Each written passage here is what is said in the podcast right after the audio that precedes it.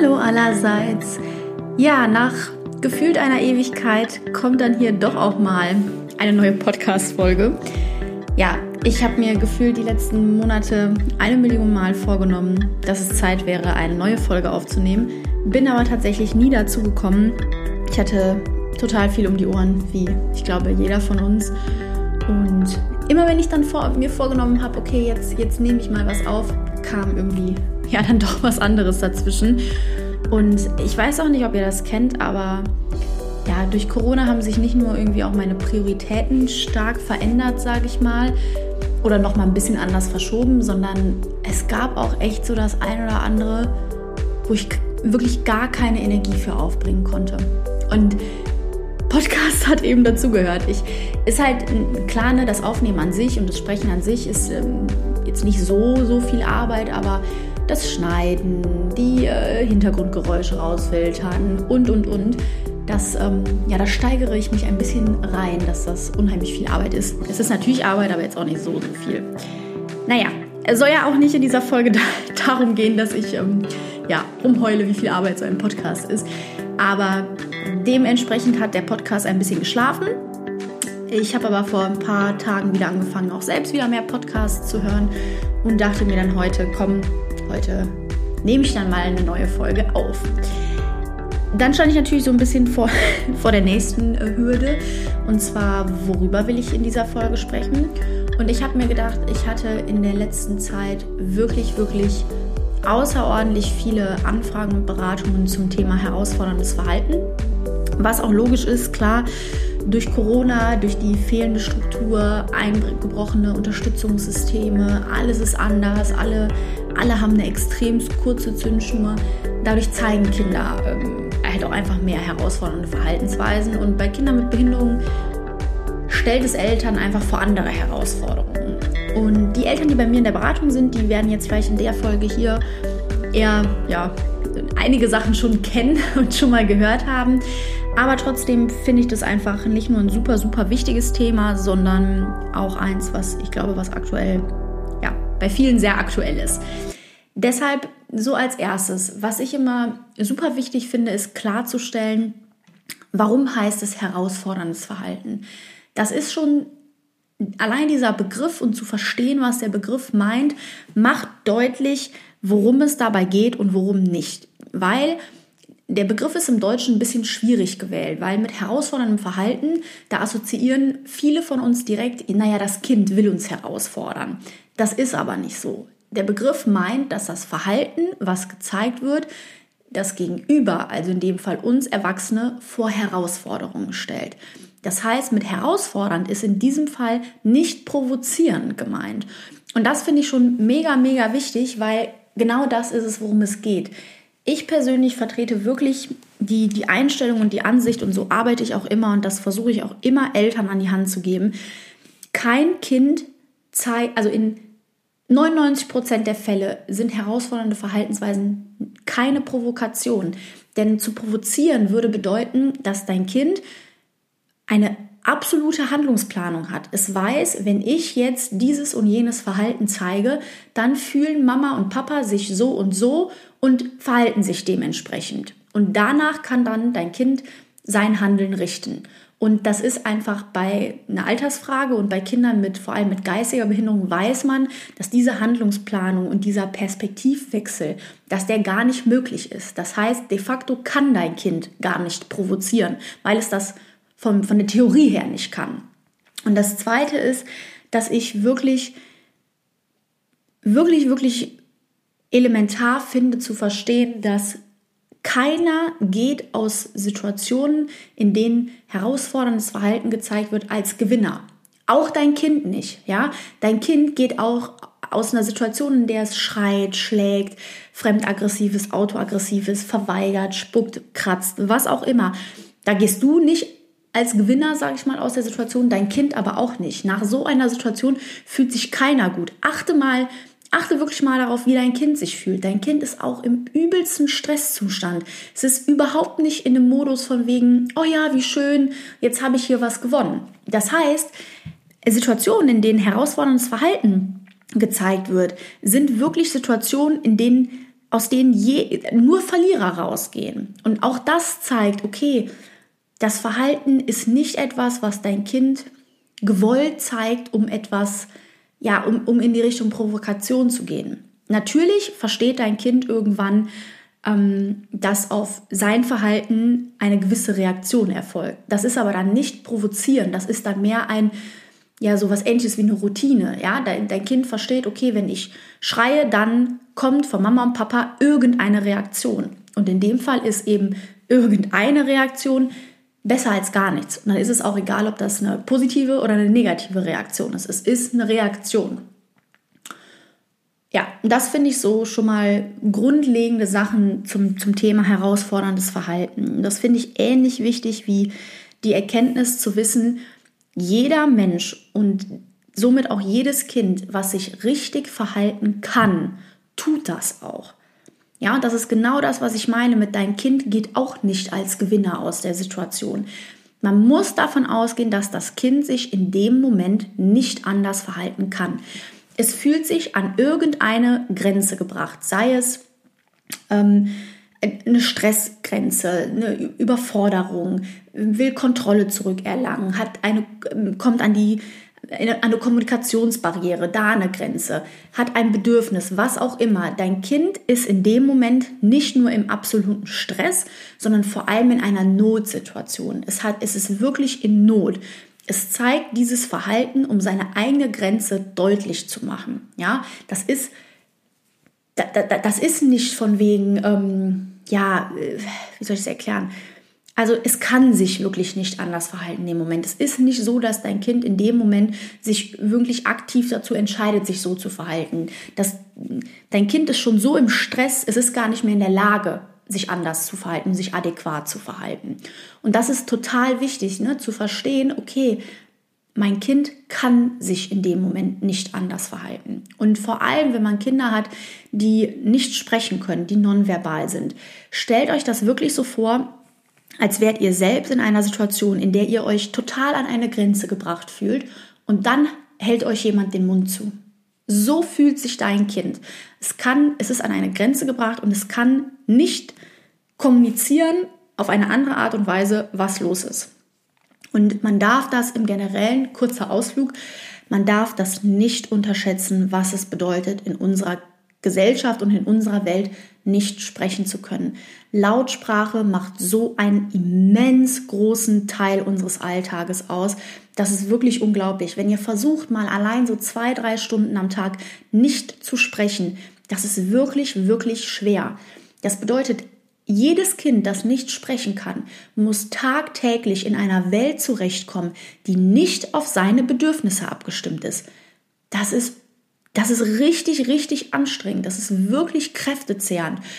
Das ist etwas, was, den, was, was Stress begünstigt. Es gibt so gewisse Faktoren, die äh, den, den Stresspegel einfach automatisch erhöhen. Das ist zum Beispiel sowas wie ähm, äh, genau, Anstrengung, Müdigkeit, ähm, Grundbedürfnisse sind nicht gestellt, Sowas alles, Überforderung. Und wenn man sich jetzt vorstellt, dein kind, ein Kind muss schon den ganzen Tag eben in einer Welt zurechtkommen, die nicht der Welt deines Kindes entspricht, ja, es muss unheimlich hohe Anpassungsleistungen und Fähigkeiten bringen, dann ist es klar, dass das Stresslevel schon höher ist als bei Kindern, die sprechen können. So.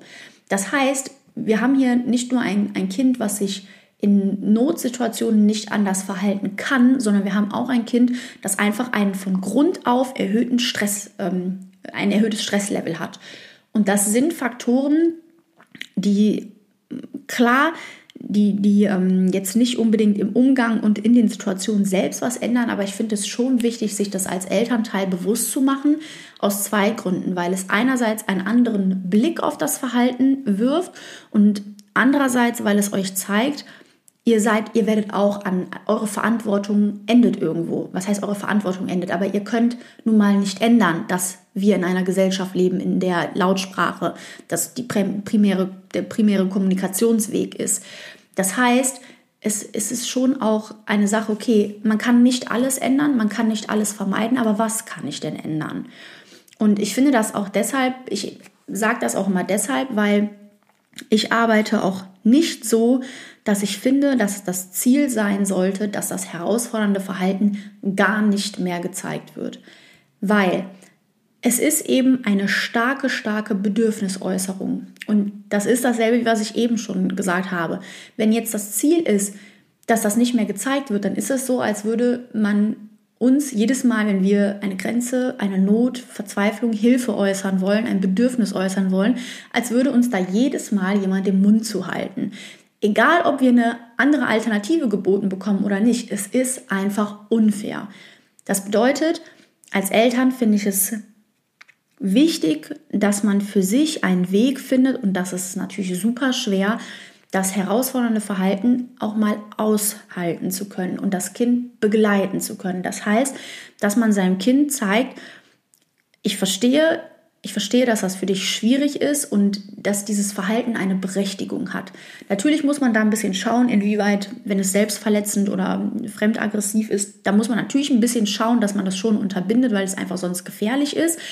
Aber auch das kann man ja auf eine Art und Weise machen, dass man das Kind eben begleitet, aber nicht immer per se versucht, diese Verhaltensweisen wirklich zu unterbinden oder zu verhindern. Und das ist eben so ein entscheidender Punkt. Ich glaube, wenn man sich bewusst macht, okay, diese Verhaltensweisen, die haben ihre Daseinsberechtigung und die, die sind in dem Moment das, was das Kind zunächst einmal braucht dann ändert das wirklich schon auf lange Sicht den, den Umgang damit. Ja? Klar ist es schöner, wenn das, diese Verhaltensweisen nicht mehr gezeigt werden, aber für den Anfang hilft es wirklich, sich bewusst zu machen, okay, mein Kind kann sich nicht anders verhalten und mein Kind braucht das in dem Moment. Und dann kann man natürlich ähm, langfristig natürlich schauen, okay, wie kann ich mein Kind darin unterstützen, dass es seine Bedürfnisse und seine Grenzen einfach anders deutlich machen kann und äußern kann. Und das ist dann das, was eben so in, den, in die Richtung Umgang mit herausforderndem Verhalten geht. Und da finde ich den aller, allerwichtigsten Satz und ich empfehle das tatsächlich Familien, die äh, regelmäßig im Alltag mit herausforderndem Verhalten zu kämpfen haben, sich den Satz auch einfach aufzuschreiben, zu laminieren und aufzuhängen. Und zwar ist das auf Stress nie mit Stress reagieren. Das bringt gar nichts. Ich meine, jeder von uns kennt es, wenn das Kind ähm, schreit, irgendwann schreit man einfach zurück, weil man ist entnervt, man kann nicht mehr, man will auch, dass das Kind einen hört, man will auch laut sein, aber man macht, also ihr werdet mit Sicherheit die Erfahrung gemacht haben, dass es absolut nichts bringt. So, und das ist ganz logisch, weil es bringt nichts in einer, in einem, wenn das Kind in einem Stresslevel ist, dann da mit noch mehr Stress drauf zu reagieren. Das kann man sich wirklich in Anführungszeichen sparen. Ich weiß, dass das schwer ist, weil man darf halt nicht vergessen, herausfordernde Verhaltensweisen sind etwas, was uns an unsere eigenen Grenzen bringt. Und das ist nicht nur als Eltern so. Ich finde das wirklich, ich arbeite seit Jahren mit Kindern mit, also wirklich mit sehr, sehr stark herausfordernden Verhaltensweisen. Und ich finde es immer noch schwer. Und ich bin eine Fachkraft, das heißt, ich habe eine gewisse Distanz zu den Kindern. Und trotzdem, auch ich merke es, dass es Tage gibt, da bin ich genervt, da bin ich wirklich genervt und da bin ich auch selbst, bin ich auch aggressiv, ja. Nicht gegen das Kind, klar, aber aggressiv, was die Situation angeht, weil man weiß, man will dem Kind helfen, man will das Kind unterstützen, man sieht die Verzweiflung dem Kind an, man weiß nicht, was man machen soll. Man fühlt sich total, hilf und, total hilflos und machtlos. Und das ist etwas, das macht einen selbst auch wütend. Und das kostet unheimlich viel Übung, unheimlich viel Selbstkontrolle und ja, das, das ist super, super schwer, das als Erwachsene auch zu lernen, da auch mit umzugehen und auch zu erkennen, okay, ich habe jetzt hier eine Grenze erreicht und ich bin selbst auch im Stress, weil wir kommen natürlich auch in ein Stresslevel. Aber wir sind halt wir sind die Erwachsenen. Ja, wir sind in der Situation die Erwachsenen und wir haben die Verantwortung, uns dementsprechend zu verhalten. Das heißt, ich finde es schon wichtig, auf lange Sicht für sich einen Weg zu finden, wie man ähm, ja aus diesem Selbst, aus diesem Stresslevel irgendwie, nicht wie man da rauskommt, aber wie man da besser mit umgehen kann. Was ich damit aber eigentlich sagen wollte, ist, dass geht dann nicht zu hart mit euch ins Gericht. Klar, versucht euch zu entwickeln, versucht den Umgang anzupassen, zu verbessern, aber wie gesagt, ihr seid Eltern, das heißt, ihr habt nochmal eine ganz, ganz andere Beziehung und Bindung zu eurem Kind und auch Fachkräften, die das alles theoretisch wissen, die die Handlungsketten kennen, die das ja die einen ganz anderen Background haben als ihr. Auch wir finden das schwierig und es ist ganz normal, dass man mal Situationen hat, in denen man in Anführungszeichen nicht pädagogisch wertvoll reagiert als Elternteil und das ist nichts, ähm, ja, wofür man sich unheimlich schuldig fühlen muss oder wofür man ja, wo man denken muss, ich bin eine schlechte Mutter oder ein schlechter Vater. Das ist etwas, was ja, was normal ist und was menschlich ist. So, ja. Kein Mensch kann sich immer 100% perfekt verhalten. Und ja, ich finde, das wird häufig, also manchmal habe ich so das Gefühl, Eltern haben so den Eindruck, sie sind die Einzigen, die manchmal in solchen Situationen nicht angemessen, wie man das so schön nennt, reagieren. Und ähm, ja, ich wollte euch einfach nur sagen, nein, seid ihr nicht. Das fällt jedem Menschen mal leichter, mal schwerer. Ja, jetzt habe ich aber total den Faden verloren, wo ich eigentlich war. Ach ja, bei ähm, auf Stress nie mit Stress reagieren. Genau. Euer Kind ist in dem Moment im, im Stress. Das heißt, auf Stress mit Stress reagieren sinnlos. Und was auch sinnlos ist, ist im Stress dein Kind versuchen zu belehren und sowas zu sagen, du weißt doch, dass du das nicht darfst oder mach doch oder weil dein Kind, ähm, das Gehirn schüttet so viel Cortisol aus, dass dein Kind überhaupt nicht in der Lage ist zu lernen. Das heißt, dein Kind ist nicht in der Lage, in der Stresssituation etwas aufzunehmen und zu lernen, wie es sich in einer zukünftigen Situation, in der ähnlichen Situation, besser oder anders verhalten kann. Das heißt, es bringt gar nichts, deinem Kind in der Situation irgendwie versuchen zu irgendwas zu erklären oder sonstiges. Und das ist dann auch nicht, weil dein Kind nicht zuhören möchte oder irgendwas nicht will, sondern es geht einfach nicht. Das kennen wir selbst. Ich sage, ich finde, das ist immer so ein bisschen, ist ein bisschen platter Vergleich, aber ich finde den eigentlich trotzdem ganz gut. Das ist wie wenn wir im Restaurant sitzen wir gucken uns die Speisekarte an und wir wissen nicht, was wir bestellen wollen. Und dann kommt der Kellner oder die Kellnerin alle fünf Minuten und fragt dich, was, wissen Sie schon, was Sie bestellen wollen? Was möchten Sie bestellen? Da kommt man auch in Stress. Also, ne? Und dann ist man auch nicht in der Lage, und dann ist man gefühlt noch weniger in der Lage, sich in Ruhe auszusuchen, was man bestellen möchte. Und so ist es eben bei deinem Kind. Es ist im Stress und dann kommst du und befeuerst das auch noch mit Input. Ist schwierig. Bedeutet natürlich, okay, was kann man denn stattdessen machen? Also, es gibt so, das nennt sich den Low Arousal Ansatz. Ähm, das ist unaufgeregter Umgang. Das heißt, was ich immer empfehle, ist zu versuchen, in solchen Situationen immer in einer ruhigen, eher monotonen Tonlage mit deinem Kind zu sprechen. Also auf jeden Fall auch zum Beispiel nicht so laut, wie ich jetzt gerade hier in dem Podcast rede, das ist viel zu laut, sondern wirklich eher relativ ruhig mit deinem Kind zu reden, in einer Stimmlage, nicht besonders schwankende Frequenzen, ja, nicht die Stimme mal sehr hoch, mal sehr niedrig, sondern wirklich gleich bleiben, denn das bietet Sicherheit über den auditiven Kanal. Das zweite ist, ähm, ich würde wirklich darauf achten, keinen Augenkontakt herzustellen, weil Augenkontakt oder Blickkontakt ist etwas, was sehr, sehr vielen Kindern mit Behinderung, vor allem für Kinder mit Autismus-Spektrum-Störung, stellt das eine wirkliche Herausforderung und Anstrengung dar. Und deshalb vermeidet das in Situationen, in denen herausforderndes Verhalten gezeigt wird. Erwartet nicht, manche wollen ja dann sogar, dass das Kind einen anguckt, erwartet das nicht, macht das nicht, versucht das zu vermeiden. Dasselbe gilt wie Schaut einfach. Es gibt Kinder, die brauchen in solchen Situationen wirklich die Nähe und die körperliche Berührung und dann nicht so ein sanftes Streicheln, sondern schon ein etwas festeres ähm, ja, eine festere Körperbegrenzung, sage ich immer. Es ist kein Anpacken, ja, sondern es ist ein, ich sag mal, ein Begrenzen. Also ich mache das zum Beispiel, es gibt Kinder, die mögen das, wenn man mit der flachen Hand ähm, an beide Oberarme so ein bisschen sanft drückt, sage ich mal. Das ist wirklich eine Form der Begrenzung. Es gibt aber auch Kinder, genauso wie es Kinder gibt, wenn die je nach Größe, wo es wirklich hilft, die auf den Schoß zu nehmen und dann, ja, ich sage immer so ein bisschen zu pucken, ne, wie man das bei Babys macht. Es gibt aber tatsächlich auch Kinder, da ist das, das, das Gegenteil äh, der Fall. So.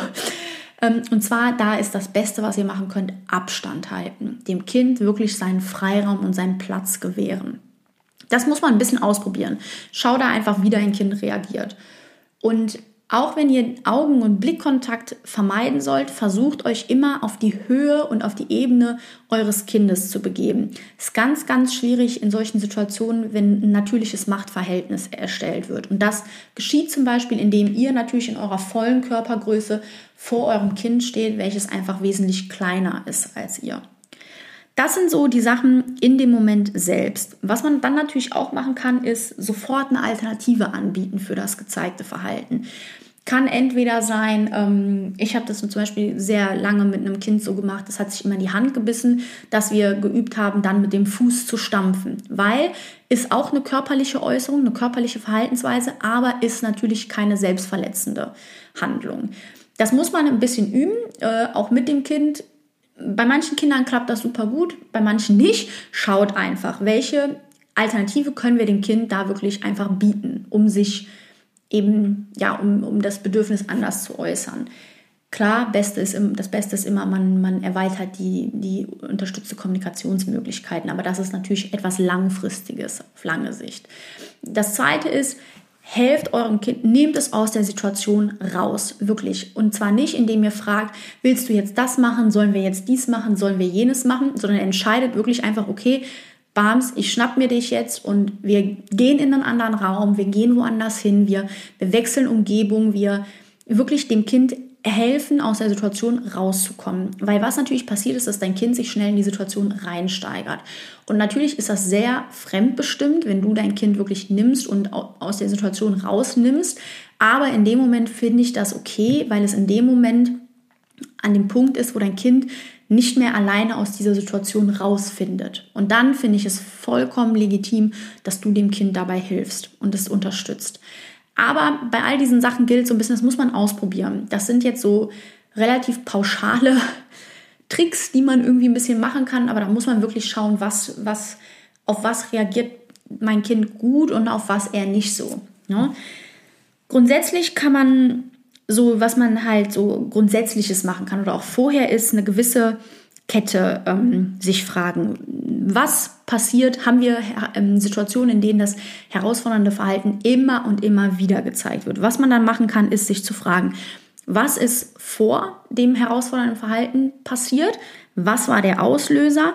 Was bringt es deinem Kind? Also Kommunikation, Kontrolle zurückgewinnen, Bedürfnis äußern, Grenze deutlich machen, Überforderung zeigen, Müdigkeit zeigen, was auch immer.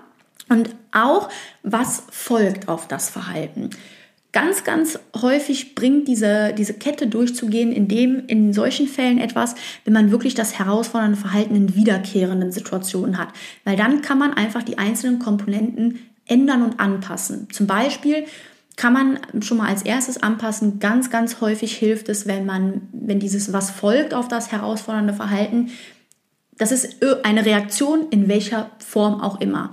Wenn man sich angewöhnt, gewisse Verhaltensweisen und gewisse Dinge ein, wirklich zu ignorieren, ihnen wirklich keine Beachtung zu schenken. Ich hatte da mal das Beispiel, ähm, da ist ein Kind immer beim Treppe runtergehen, hat das Kind ähm, versucht, Interaktion aufzubauen und Quatsch zu machen, aber in einem Ausmaß, dass es schon ja, also das war dann so mit Haare ziehen und ähm, die Mutter oder den Vater ein bisschen schubsen und ein bisschen ja, es war schon, also die, die Intention dahinter und was es dem Kind gebracht hat, war der Wunsch, eben Interaktion aufzubauen. Es hat sich aber eben in, in schwierigem Verhalten, im herausfordernden Verhalten gezeigt. So. Und was da geholfen hat, war wirklich die Verhaltensweisen auf der Treppe zu ignorieren, gar nicht darauf zu reagieren und unten, wenn man an der Treppe, an dem, am Ende der Treppe angekommen war, natürlich die Interaktion zum Kind aufzubauen. Das heißt, dann kam eine kurze Kuscheleinheit oder ganz kurz ist irgendwas sehr Interaktives erfolgt. So, und das hat man, haben die Eltern gar nicht mal so lange so gemacht und dann hatte das Kind das schon begriffen und dann war das herausfordernde Verhalten auf der Treppe nicht mehr attraktiv. So, und dann ist es nicht mehr gezeigt worden. Das ist jetzt natürlich ein Einzelfallbeispiel, aber es gibt mehrere Kontexte, da werdet ihr merken, wenn das Verhalten ignoriert wird, auf lange Sicht wird es nicht mehr gezeigt. Ist nicht immer so, kann so sein. Ansonsten ist es so, was ich wichtig finde bei her herausforderndem Verhalten, geht auch wieder in die Richtung, naja, niemand geht als Gewinner aus der Situation. Es ist wirklich wichtig, dass dein Kind auch in diesen Situationen das Gefühl hat, ihr seid ein Team, dass ihr ein Wir-Gefühl erschafft. Auch wenn das Verhalten für euch herausfordernd ist, vermittelt eurem Kind, ich verstehe, dass es dir nicht gut geht. Ich verstehe, dass du das blöd findest, doof findest, was auch immer.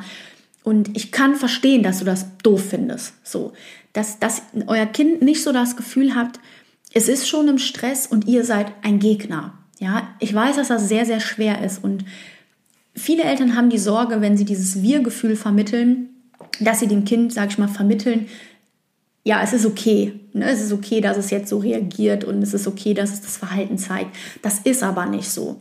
Ihr vermittelt eurem Kind lediglich, dass, dass, dass, dass ihr eben ein Team seid und dass ihr nicht gegen euer Kind seid. Ne? Man kann auch eine Grenze setzen. Also häufig, damit meine ich jetzt, wenn herausforderndes Verhalten als Folge einer Grenze gezeigt wird. Zum Beispiel, euer Kind möchte irgendwas, das geht aber nicht und dann wird das Verhalten gezeigt. So dann ist es nicht so, dass durch dieses Erschaffen des Wir-Gefühls euer Kind den Eindruck bekommt, okay, ich habe jetzt recht, eigentlich äh, müsste ich jetzt hier kriegen, was ich will, sage ich mal ganz platt formuliert, sondern dass euer Kind einfach merkt ist, okay, im Stress sind Mama und Papa aber nicht meine Gegner.